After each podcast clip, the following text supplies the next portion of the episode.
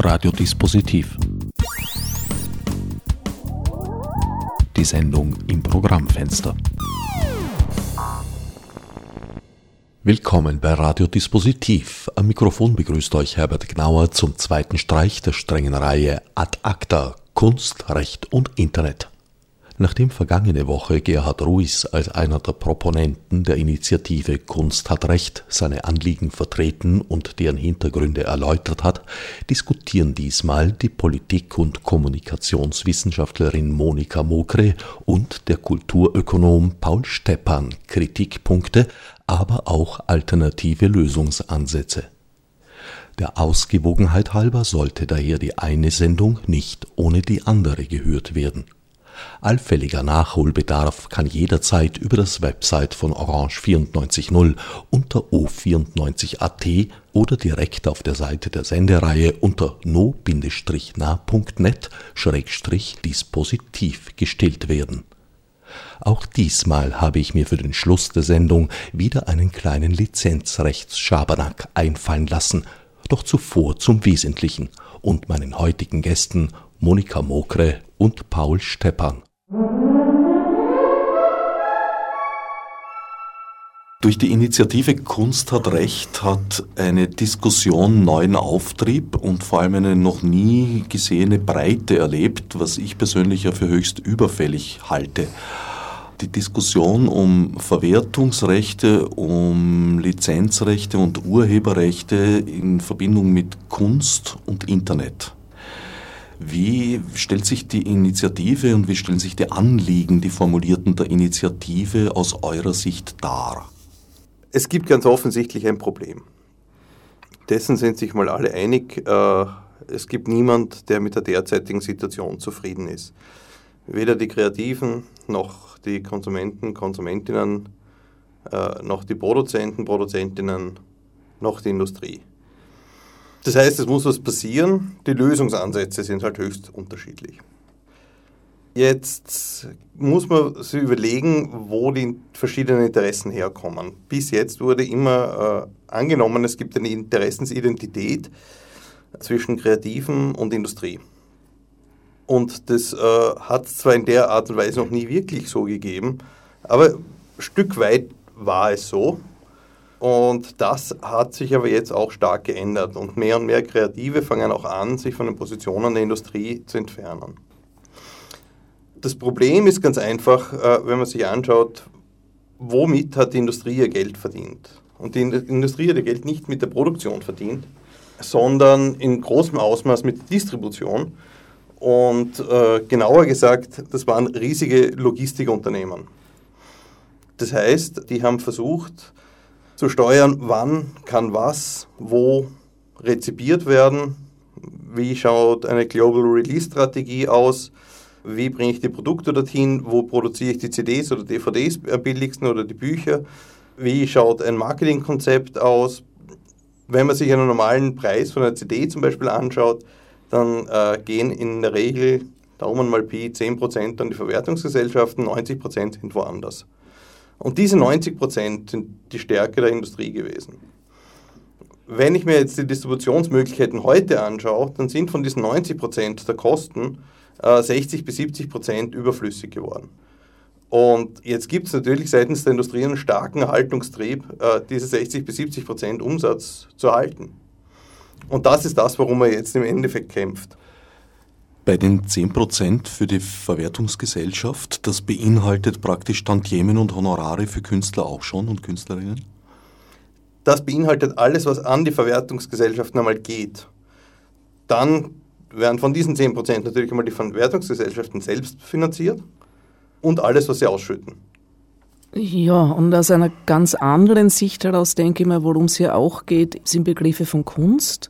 Inwiefern Kunst beruht auf eigenständigen Werken, wo ihm das Urheberrecht ansetzt, sind Begriffe von gesellschaftlicher Leistung, kann gesellschaftliche Leistung nur über einen Stücklohn, der sozusagen auf einem Markt ausgehandelt wird zwischen individuellen Käufer, Käuferinnen und Verkäufern, Verkäuferinnen ausgehandelt werden oder gibt es andere Möglichkeiten der Finanzierung? Und das hat auch zu tun natürlich mit den Kunstformen, die jetzt in Kunstart recht vertreten werden, die eher traditionelle Kunstformen sind und auch eher abwertend dann reagieren in Bezug auf äh, Formen wie Sampling, Remixing oder so. Also der Gerhard Lois vergleicht es dann mit äh, dem Plagiat von Gutenberg im Vergleich zu dem eigenständigen Werk, das äh, ein, ein wirklicher Künstler, eine wirkliche Künstlerin erbringt. Und insofern halte ich diese Debatte gesamtgesellschaftlich auch für sehr wichtig, weil ich glaube, das trifft eigentlich Bereiche, die über die Kunst noch weit hinausgehen. Du hast es schon angesprochen, die meisten Modelle, die da so äh, ventiliert werden, beziehen sich auf Stückzahlverrechnung. Wie weit ist das jetzt eigentlich schon ein, ein, Fetisch geworden, der im 21. Jahrhundert mit den Methoden des Internets, ist das überhaupt noch durchführbar? Es ist weniger ein Fetisch als ein Unverständnis dessen, was das Internet ist. Wenn ich etwas äh, pro Stück verkaufe, dann geht das nur, wenn ich auch pro Stück Kosten habe. Es gibt aber jetzt im Netz keine pro Stück Kosten mehr. Das heißt, in dem Moment, wo ich eine Masterkopie habe und sie einmal hochgeladen habe, kostet das Verteilen nichts mehr. Es kostet natürlich Bandbreite, aber es kostet weder denjenigen, äh der es uploadet, noch denjenigen, der es downloadet etwas. Wenn ich keine Stückkosten habe, kann ich in einem Markt auch nichts verkaufen weil wenn ich mir Wettbewerbsmodelle anschaue, würde der Preis immer den marginalen Stückkosten entsprechen. Wenn ich diese Stückkosten aber nicht habe, kann ich keinen Preis bilden in einem Wettbewerb. Du gehst aber jetzt davon aus, dass äh, der Preis sich tatsächlich aus Investitionen, die bei der Produktion und, und beim Vertrieb anfallen, zusammensetzt, was ja in meinem Verständnis kaum je so war. Der Preis setzt sich eher aus dem zusammen, was der Konsument, die Konsumentin bereit ist dafür zu bezahlen. Bis zu einem gewissen Grad stimmt das natürlich wegen der äh, Struktur der Industrie, weil es einfach kein vollständiger Wettbewerb war, sondern ein Oligopol. Und oligopolistische Preissetzung wieder anders funktioniert. Sie funktioniert aber trotzdem nicht, wenn es keine Stückkosten gibt.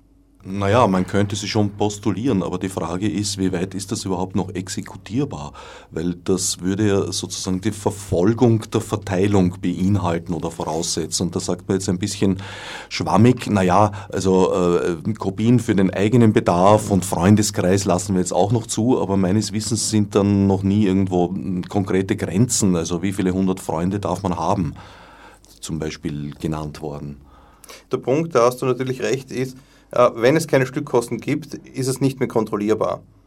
Das heißt, es gibt sowas wie das freiwillige Teilen, Sharen, das weltweit funktioniert. Solange ich das im Schulhof gemacht habe oder Kassetten herumgegeben habe, äh, hat es das auch immer gegeben, hat es Lehrkassettenabgabe gegeben. Jetzt ist die ganze Welt mein Schulhof.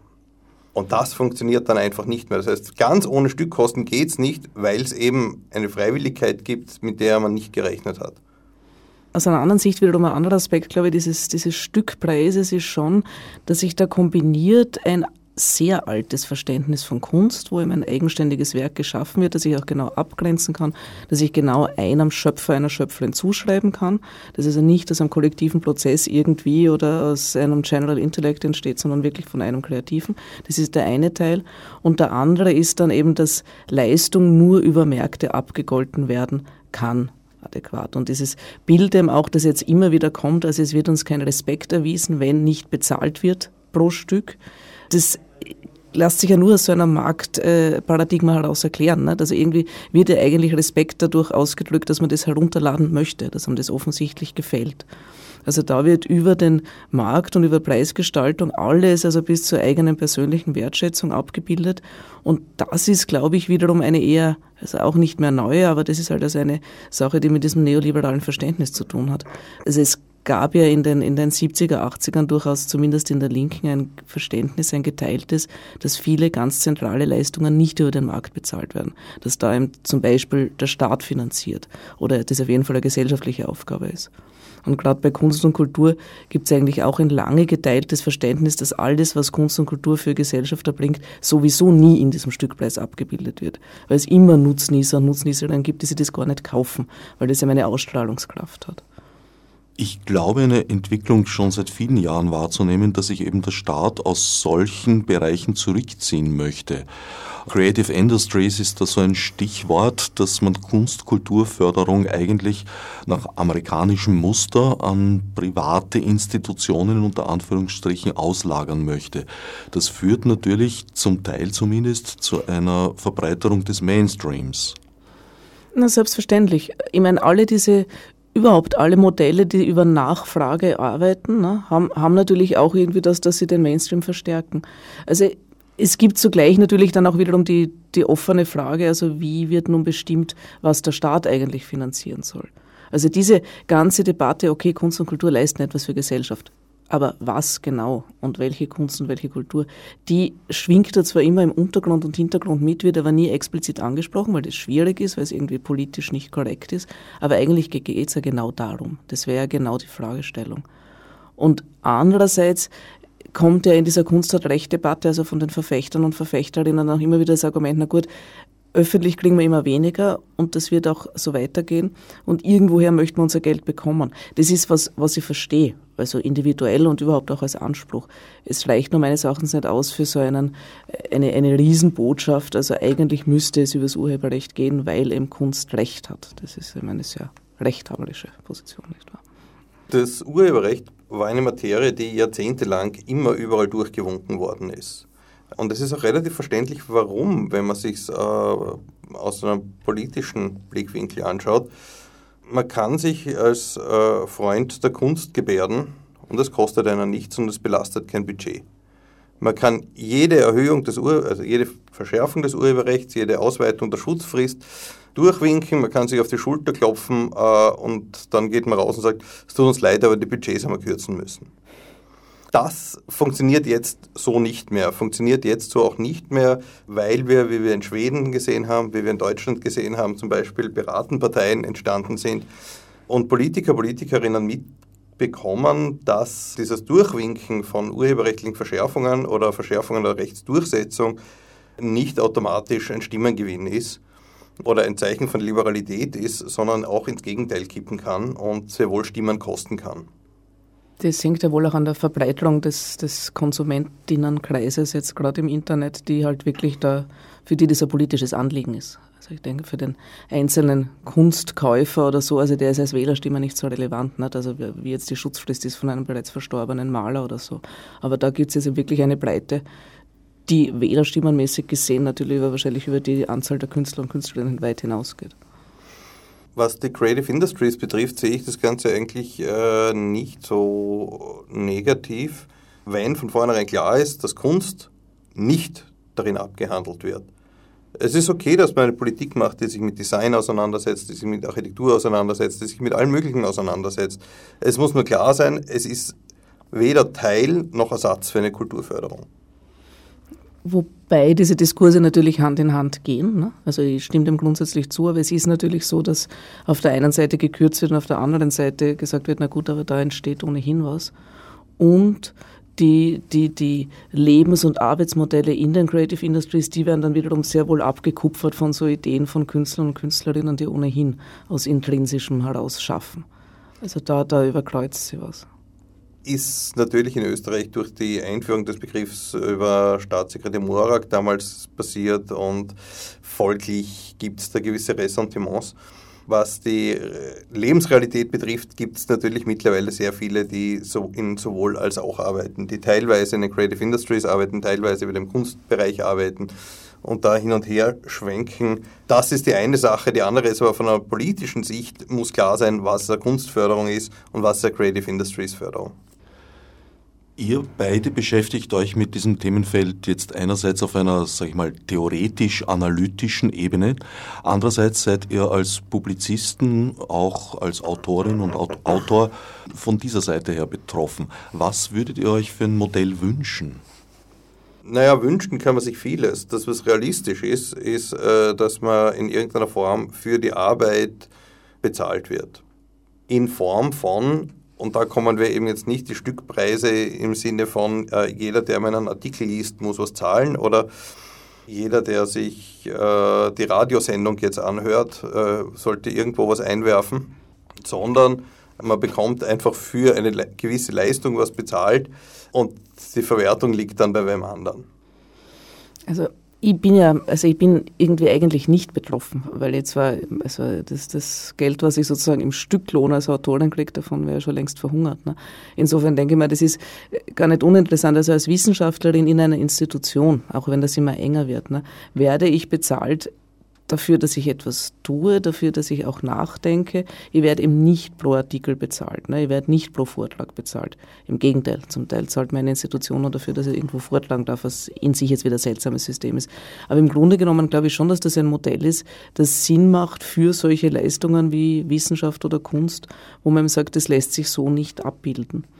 Und da das weit darüber hinausgeht, äh, mittlerweile in, bei den Leistungen, äh, über die, die, die anerkannt sind, als welche, die öffentlich bezahlt werden sollen, äh, glaube ich halt wirklich, dass das auch in Richtung einer Debatte um um ein Grundeinkommen geht in Wirklichkeit. Einer der Gründe, warum diese Diskussion jetzt eine noch nie gesehene Breite, nämlich auch im Sinne einer breiten Öffentlichkeit erreicht hat, ist aus meiner Sicht wahrscheinlich darin zu finden, dass einerseits immer mehr Betroffene äh, in der Lage sind, Alternativen zu sehen und zu erleben. Im Schallplattenvertrieb äh, der 70er und 80er Jahre kannte man keine Alternativen, da musste man nehmen, was man geboten bekam. Im Internet ist das jetzt ein bisschen anders, also eigentlich auch Ausdruck einer Demokratisierung mindestens einer möglichen Demokratisierung, denke ich mal nicht. Also die, die Technologie eröffnet sehr viele Möglichkeiten in Richtung Informationsfreiheit jetzt im weitesten Sinne. Ne? Zugleich sehen wir natürlich auch, auch im Internet, dass das immer wieder begrenzt wird, monopolisiert wird. Äh, also es ist natürlich auch nicht so, dass sozusagen die freien Geister im Internet jetzt gegen die Industrie außerhalb des Internets kämpfen, sondern in, in Wirklichkeit sind da Industrien in beiden Bereichen im Spiel und ebenso Leute, denen es darum geht, äh, kreativ arbeiten zu können, kreatives äh, wahrnehmen zu können zu den bestmöglichen Umständen. Das Problem äh, ist, dass das Urheberrecht über lange Zeit das Zusammenspiel von verschiedenen Teilen der Industrie geregelt hat, bis hin zu den Kreativen.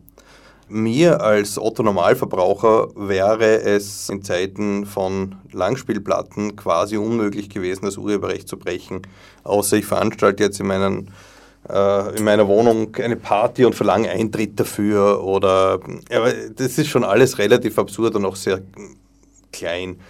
Heute jeder Facebook-User, jede Facebook-Userin hat zigfach das Urheberrecht gebrochen. Ich würde mal behaupten, alle, die einen Internetanschluss haben, haben irgendwann einmal das Urheberrecht gebrochen, zwangsläufig. Das heißt, das Urheberrecht bekommt jetzt für die breite Masse eine Relevanz, die es nie hatte, weil es eben zwischen kreativen Produzenten und Distributoren ausgemacht wurde, jetzt aber plötzlich auch für alle User und Userinnen gilt. Und die haben wie das Urheberrecht geschrieben worden ist, nicht mitschreiben können. Und das ist das, was jetzt auch Probleme schafft. Und das ist zugleich auch einer meiner größten Vorwürfe an diese Initiative Kunst hat Recht, dass sie einfach in genau die falsche Richtung gehen. Das stimmt ein bisschen. Es gibt, es gibt ein Gesetz und das müsste man jetzt umsetzen. Nicht? Aber die, die Umsetzung, da ist auch der größte Hund drinnen und was das bedeutet für andere Rechte und für Freiheitsrechte und Rechte auf äh, Privatraum. Und zugleich ist es eben so, also wenn, also Gesetze kann man halt verändern zum Glück. Und wenn Gesetze, wenn man versucht, Gesetze durchzusetzen, die nicht adäquat sind, das ist politisch hochproblematisch. Das bringt auch äh, sozusagen die Otto-Normalverbraucher, Verbraucherinnen aus, der, aus dem Internet dann dazu, sich zu fragen, was ist das für eine Staatlichkeit, was ist das für eine Demokratie, mit der ich umgehe. Wenn man einfach also auf Rechtsdurchsetzung beharrt, ohne sich zu überlegen, was die gesellschaftlichen Bedingungen sind.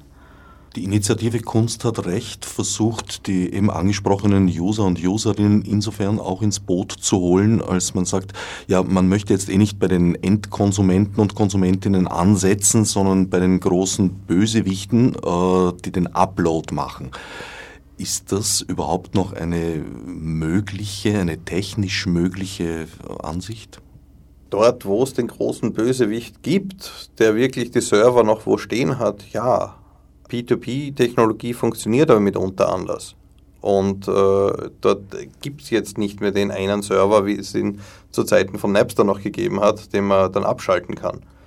Insofern, dort wo es kommerzielles Angebot gibt, wie es bei Upload der Fall war, macht man sich natürlich angreifbar. bei vielen anderen äh, Clients, wie zum Beispiel äh, Wuse, äh, wüsste ich nicht, wen man da klagen kann. Also die Rechner stehen außerhalb der Einflusssphären der rechtlichen? Es sind aber auch nur mehr Clients. Es sind ja jetzt auch keine riesen Server, die irgendwas äh, anbieten. Also es ist, äh, es ist im virtuellen Raum. Man kann es nicht abschalten. Also Upload und Download fließen gewissermaßen ineinander, insofern als die Server sich aus den Clients bilden. Das heißt, die Konsumentinnen sind selber das Serversystem und man lässt sich, das lässt sich gar nicht mehr so leicht unterscheiden, weil jeder sowohl an Upload als auch an Download beteiligt ist. Zu einem gewissen Teil natürlich, ja. Also es gibt keinen Download ohne Upload gleichzeitig. In einem Torrent-System zum Beispiel. Das heißt, die Kontrolle darüber wäre auch eigentlich nur mit sehr weitgehenden Maßnahmen zu gewährleisten, die dann schon ein großes Stück auch weiter in Richtung Überwachungsstaat gingen. Ja, davon würde ich ausgehen, wobei ich jetzt der Initiative Kunst hat Recht das eigentlich nicht unterstelle, dass sie das wollen, sondern eher unterstelle ich ihnen eine große Naivität in dem, was sie wollen. Also ich habe das Gefühl, die sind einfach lauwarme Eislutscher. Ne? Auf der einen Seite sagen wir haben das Recht, okay, soll so sein und das soll exekutiert werden, aber ohne dass wir irgendwem damit wehtun, außer eben diesen völlig irgendwie abstrakten, bösen, großen kommerziellen Anbietern. Das, es, es funktioniert halt nicht. Also ich würde wirklich nicht denken, dass es äh, das Kunst hat Recht in Wirklichkeit was ich ACTA-Befürworter, Befürworterinnen sind. Sie, sie, sie, sie haben nur keine Vorstellung, wie es gehen soll und ziehen sich dann auf diesen Standpunkt zurück.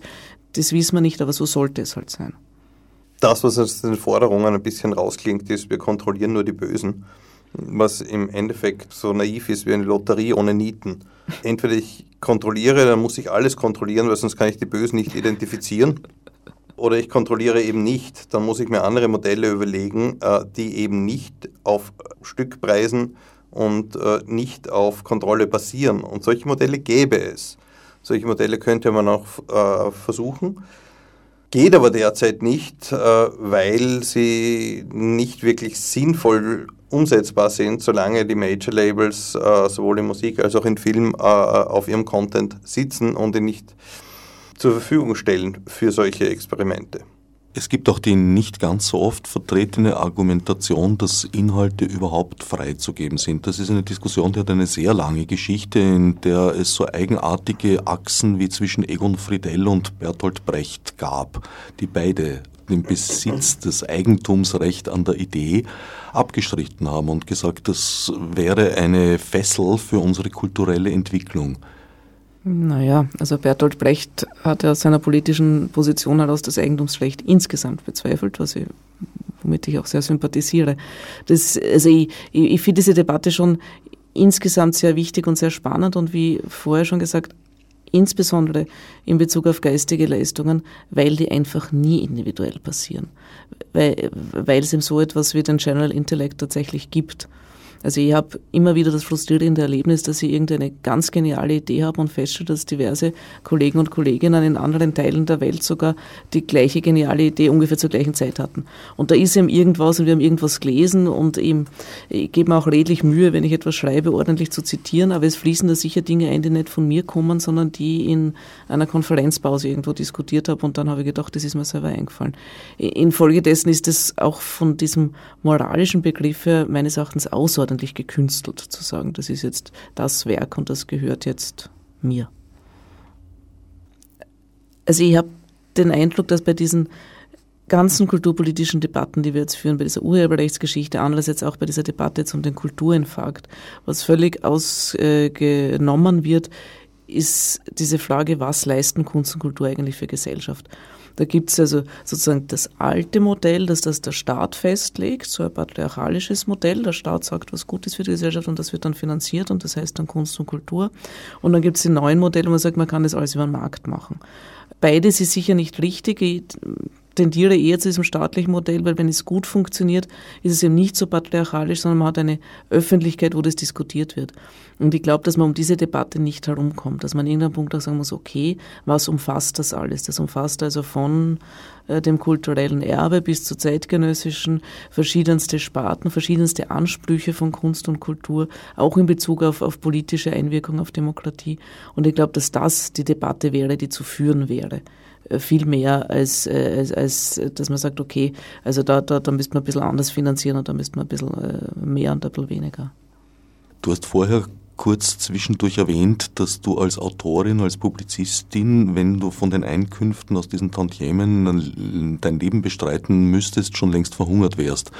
Da weiß ich dich in sehr guter Umgebung und Gesellschaft. Es ist ja auch bekannt, nicht dass diese, dass, dass, dass diese Märkte so funktionieren, dass, äh, dass es ein paar Superstars gibt und dann irgendwie eine Schicht, die da ein bisschen was davon haben und dann ganz, ganz viele, für die das maximal ein Taschengeld ist. Also insofern ist mir sozusagen auch diese, diese Aufregung nicht ganz klar. Es ist, ich meine, ich habe mit dem, mit dem Ludwig Lacher darüber gesprochen, mit dem ich eine Auseinandersetzung hatte, und er meinte eben, dass das für ihn schon ein erheblicher Teil seines Einkommens ist. Das sehe ich auch alles ein. Aber ohne andere Formen der Finanzierung macht das natürlich überhaupt keinen Sinn. Das ist, und insofern frage ich mich auch, warum man sich genau darauf jetzt so bezieht, nämlich als, als Kreative das Urheberrecht bevorzugt Superstars oder befördert auch ein Superstar-System. Vor allem, wenn man sich in die Verwertungslogik äh, der Distributoren begibt, die ja nicht äh, jedes einzelne Werk versuchen bestmöglich zu verwerten, sondern die verwerten Bündel. Das heißt ein Bündel an Rechten und dort nehmen sie sich die Rechte raus und stecken dort auch den entsprechenden Marketingaufwand hinein wo sie sich hohe Returns erwarten. Den Rest äh, haben sie auch. Und wenn man anruft und fragt, kann ich das haben, dann werden sie sagen, ja. Äh, sie werden es aber nicht aktiv vermarkten. Das heißt, im Wesentlichen gehen die Marketingbudgets und äh, die ganze Aufmerksamkeit in einen ganz schmalen Prozentsatz an Künstler, Künstlerinnen und Werken, die sich eben möglichst gut und möglichst leicht vertreiben lassen. Weil dort ist die Rendite zu holen. Alle anderen können natürlich davon nicht leben. Hängt die Debatte jetzt nicht auch sehr stark damit zusammen, dass äh, der Musikindustrie schon länger durch die gestiegenen Bandbreiten eben im wachsenden Ausmaß mittlerweile auch der Filmindustrie das physische Produkt abhanden kommt? Also ich denke mir jedes Mal, wenn ich eine CD oder DVD schenke, wie oft werde ich das wohl noch machen? Und meine persönliche Einschätzung ist nicht mehr sehr oft. Naja, das war ja eines der Hauptprobleme. Die Industrie ist äh, damit groß geworden, dass sie Bücher gehandelt hat, dass sie CDs gehandelt hat, dass sie DVDs gehandelt hat. Jetzt steht sie vor dem Problem, dass sie Film, Musik und Literatur handeln muss, aber eben ohne Bücher, CDs und DVDs. Das ist im Wesentlichen der paradigmatische Shift auch, mit dem im Moment gekämpft wird. Und natürlich denke ich auch, dass mit hineinspielt, dass eine ganze Industrie eigentlich nicht mehr notwendig ist, nämlich der Vertrieb in der klassischen Form. Es muss kein Produkt mehr von A nach B oder wohin auch immer geschafft werden. Natürlich, also 10% vom Verkaufserlös einer CD äh, sind an die Verwertungsgesellschaften gegangen, Daumen mal Pi. Die übrigen 90% sind äh, für die Produktion, für die Distribution, für Logistik etc. aufgewendet worden. Vieles davon ist heutzutage in dem Ausmaß einfach nicht mehr notwendig und es gehen die Schätzungen dahin, dass man in etwa 60 bis 70 Prozentpunkte einsparen kann, also nach wie vor 10 Prozentpunkte äh, an die Verwertungsgesellschaften gehen und dann braucht man noch immer irgendwie ein Budget von 20, vielleicht 30 Prozent für ja, gewisse Art von Logistik, für ähm, die Wartung von Suchmaschinen, äh, Internetportalen, Marketing etc. Aber das hieße natürlich auch, dass man im Endeffekt mit 30 Prozent äh, des ehemaligen Umsatzes noch immer den gleichen Gewinn machen könnte. Wenn es darum geht, äh, Alternativen sich anzusehen, äh, was denn in Zukunft sein könnte, wie Vertriebsmodelle ausschauen könnten, dann stellt sich die Frage, warum fast 15 Jahre nach der Einführung von File-Sharing noch immer keine Alternative zu Price per Unit, also äh, Stückpreismodellen gefunden wurde, wo rundherum sich die Welt eigentlich komplett verändert hat. Also von Facebook, Twitter, Social Media, Amazon, Google etc., YouTube, lauter Modelle, wo mit freiem Zugang, mit Ausnahme jetzt von Amazon, enorm viel Geld geschöpft wird. Sind mir auch nicht sympathisch, diese Modelle. Es zeigt nur, es funktioniert. Warum es diese Modelle jetzt nicht gibt äh, für die klassische Film-, Musik-, Literaturbranche, liegt daran, dass äh, diese Modelle nur dann funktionieren, wenn man auch wirklich alles anbieten kann. Es macht keinen Sinn, so wie früher, einen kleinen Nischenladen für ein hochspezialisiertes Genre für Platten irgendwo zu haben und dann findet man seine Fans im Land, die reisen dann an und kaufen. Das funktioniert im Netz so nicht mehr. Wenn ich äh, eine Plattform habe, dann sollte ich auch ein möglichst breites Spektrum anbieten können. Und dafür braucht man derzeit noch äh, den Sanctus auch der Major Labels. Und solange ich diesen Sanctus nicht bekomme, äh, ist es auch nicht wirklich sinnvoll, Businessmodelle zu etablieren. Das heißt, da wäre der Ausweg, um eine gewisse Dynamisierung in den Bereich reinzubringen, dass man für den Handel im Internet äh, gesetzliche Lizenzen bekommt. Gesetzliche Lizenzen würden in dem Fall heißen, es darf alles angeboten werden, aber es besteht eine Verpflichtung zur Kompensation. Es läuft Genauso wie beim Radio. Eine Radiostation muss jetzt nicht anrufen bei irgendeinem Label und fragen, darf ich dieses Lied spielen? Sondern ein Radio kann jedes Lied spielen, aber es muss den Vertrag mit den Verwertungsgesellschaften einhalten. Wenn es sowas auch fürs Internet gibt, dann würden in sehr kurzer Zeit Geschäftsmodelle entstehen, die auch den Kreativen wieder zugutekommen. Naja, also im Radio, weil du es angesprochen hast, ist im Normalfall sehr wohl eine Art Stückzahlverrechnung, insofern als die Radiosender Titellisten abgeben. Die freien Radios sind eine Ausnahme, wir zahlen pauschaliert. Das ist ja okay. Also die Titellisten gibt's, weiß ich, aber es kann dir kein Label sagen, du darfst das nicht spielen. Es stellt sich auch die Frage der Überregionalität. Äh, das ist einerseits weit gefasst überhaupt eine medienrechtliche Frage, weil wir erinnern uns vielleicht nicht alle, aber doch einige, an die Situation, dass zwei Journalisten von Profilen, nämlich Michael Nickerbaksch und Ulla Schmidt, einvernommen wurden als Beschuldigte in Österreich im Zuge eines Rechtshilfeansuchens der Staatsanwaltschaft München. Sie hatten nämlich aus den Akten eines laufenden Verfahrens zitiert. Das ist in Österreich kein Delikt, in Deutschland aber wohl. Die Staatsanwaltschaft München hat sich auf den Standpunkt gestellt, dass Deutschland Tatort ist, weil Profil einerseits zwar nicht im Handel, aber über Abo zu beziehen und andererseits, und das ist der springende Punkt, auch über Internet zu beziehen. Das gilt jetzt natürlich für alle Medien, die im Netz vertreten sind. Um sicher gehen zu können, äh, dass gar nichts passiert, müsste man sich also nach den Mediengesetzgebungen beider Korea richten womit auch Bürgermeister-Jubelfunksendungen eigentlich schon ein juristischer Eiertanz wären. Und das spielt jetzt eben hier auch natürlich mit hinein, weil du sagst, ja, wir dürfen alles spielen. Naja, wir dürfen alles spielen, was in Österreich auf den Markt gekommen ist und von den Verwertungsgesellschaften behandelt wird. Mit Titeln, die bei uns gar nicht erschienen sind, aus welchen Gründen auch immer, äh, das gibt es, sogar in gar nicht so kleiner Zahl, stellt sich das schon anders dar das ist natürlich ein Anachronismus, äh, der im Internet sowieso obsolet ist. Ich kann mich erinnern, das erste Mal, dass ich äh, überlegt habe, was runterzuladen, war, wo ich versucht habe, von M.A. Numinan, einer finnischen Band, in Österreich was zu kriegen. Ich habe äh, mir sämtliche Verzeichnisse durchgesehen, war in zig Plattenläden, man hat versucht, in Finnland anzurufen und zu bestellen etc. Ging alles nicht. Einmal in Napster eingegeben, war eine Sache von zwei Minuten, kein Problem. Auch wenn ich mir äh, die deutsche Brenner-Studie von 2003 bereits anschaue, dann war damals das Hauptargument, warum 2003 bereits Filme runtergeladen werden, weil es verschieden, verschiedene äh, nationale Releases gegeben hat. Und wenn damals irgendein Hollywood-Blockbuster la Spider-Man oder sonst was ein Jahr später oder ein halbes Jahr später in Deutschland angelaufen ist als in den USA, haben die Fans das natürlich vorher sehen wollen. Und zwar dann, wenn es in den Medien ist, dann, wenn es beworben wird und nicht dann, wenn, das, äh, wenn der Vertrieb sagt, du darfst. Und äh, das war 2003 bereits für Film das Hauptproblem, was Downloads betroffen hat. Daraus wurde zum Teil gelernt, die wirklich großen Blockbuster starten mittlerweile innerhalb von einer Woche weltweit. Innerhalb von einer Woche nur deshalb, weil bei uns am Freitag das Kinoprogramm wechselt und woanders vielleicht am Donnerstag oder am Mittwoch.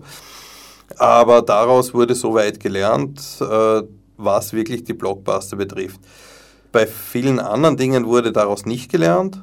Wenn man sich zum Beispiel Fernsehserien anschaut, am Tag nach, dem, nach der Erstausstrahlung ist jede Fernsehserie natürlich illegal äh, verfügbar.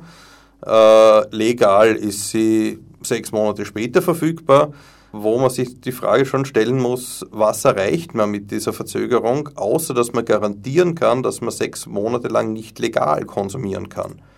Das heißt ja nicht mehr, dass man es nicht konsumieren kann.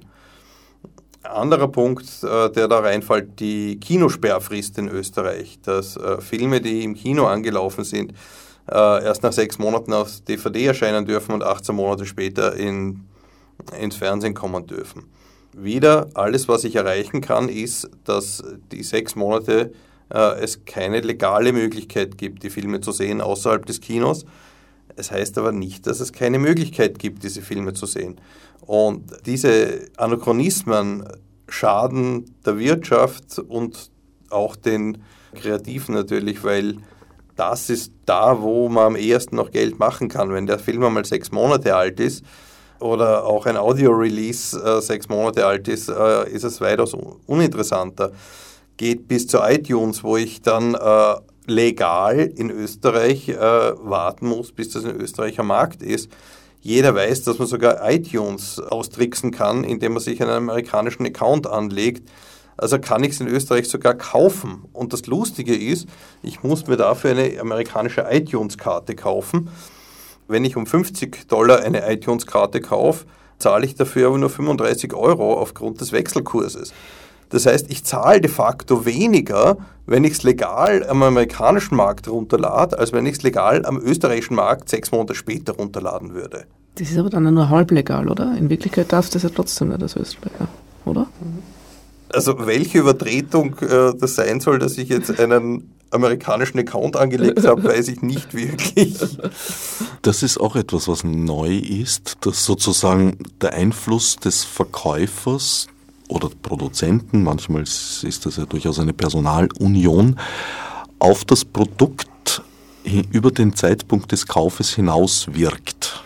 Also auf die E-Book-Reader kann äh, Kindle zugreifen, wenn es zum Beispiel was passiert ist, äh, sich herausstellt, dass sie äh, die Lizenzrechte für ein Buch, das sie vertrieben haben, dann doch nicht haben weil sie den Prozess verloren haben, sind sie in der Lage, dieses Buch zurückzurufen. So geschehen passenderweise mit George Orwells 1984, das dann eines Morgens den Leuten von ihren Readern gelöscht wurde. Das war mit konventionellem Buchhandel so nicht möglich.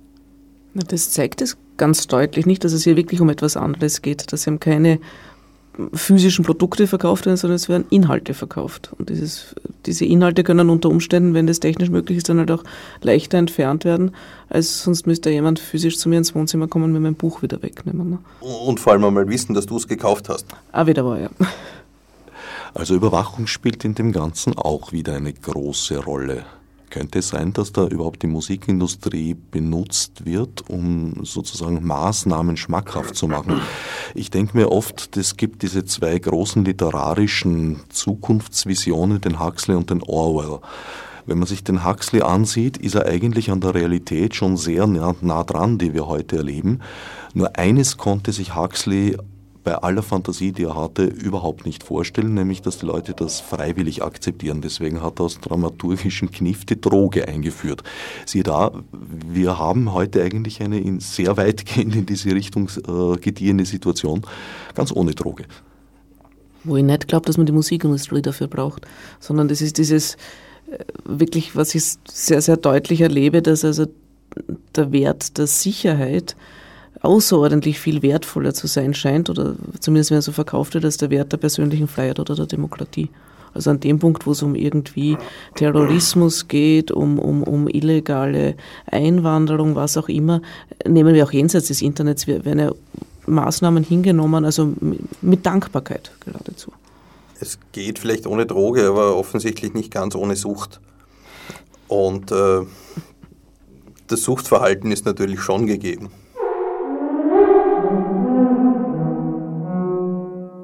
Soweit Monika Mokre und Paul Steppan. Montag nächster Woche hören wir gleich zwei Positionen, die gegensätzlicher kaum sein könnten. Die Meinungen von Werner Müller, Geschäftsführer des Fachverbandes Film- und Musikindustrie der Wirtschaftskammer Österreich, und Konrad Becker, Künstler und Leiter des World Information Institutes. Nun zur versprochenen Lizenzrechtsverletzung. Heute trifft es einen Urheber den Komponisten Richard Strauss, der 1949 starb und somit noch keine 70 Jahre tot ist. Deshalb dürfte ich die nun folgende Aufnahme nicht ohne Zahlung von Tantiemen ins Internet stellen, was ich aber gleich im Anschluss an die Ausstrahlung schnurstracks zu tun gedenke. Zum Komplizen mache ich diesmal meinen Vater, dessen Einverständnis ich zwar leider nicht mehr einholen, wohl aber begründet annehmen kann. Zwar war er selbst Nutznießer von Tantiemen, er hatte das Glück, lange Jahre dem Wiener Staatsopernchor anzugehören, als dieser bei Schallplattenproduktionen international bestens im Geschäft war und bezog vor allem über die Konzertvereinigung Wiener Staatsopernchor gutes Geld aus der Rechteverwertung. Dennoch war es ihm seine letzten Jahre ein großes Vergnügen, illegale Veröffentlichungen auf YouTube anzusehen. Unrechtsbewusstsein hatte er dabei keine Spur. Wie den meisten Menschen war ihm das Vergnügen des schnellen, unkomplizierten Gratiszugangs viel zu viel wert, um sich über dessen Rechtmäßigkeit groß Gedanken zu machen. Selbst wenn ihm Aufnahmen unterkamen, an denen er selbst mitgewirkt hatte, dachte er keine Sekunde, dass ihm durch Gratis-Downloads finanzieller Schaden zugefügt werden könnte, sondern verhielt sich wie, nun ja, ich behaupte mal, wir alle. Hören wir also das Lied mit dem nicht ganz unpassenden Titel Traum in der Dämmerung von Richard Strauss singen. Die Privataufnahme stammt aus den 1960ern, ist technisch auch dementsprechend nicht ganz befriedigend, aber doch gut genug, dass ich sie per Internet mit Freunden und Freundinnen in aller Welt teilen möchte. Wer Geschmack daran findet, kann sich unter http no-na.net gerne mehr davon holen. Fürs Zuhören dankt zuvor, in diesem Fall auch als Sohn des gleichnamigen Vaters, Herbert Gnauer.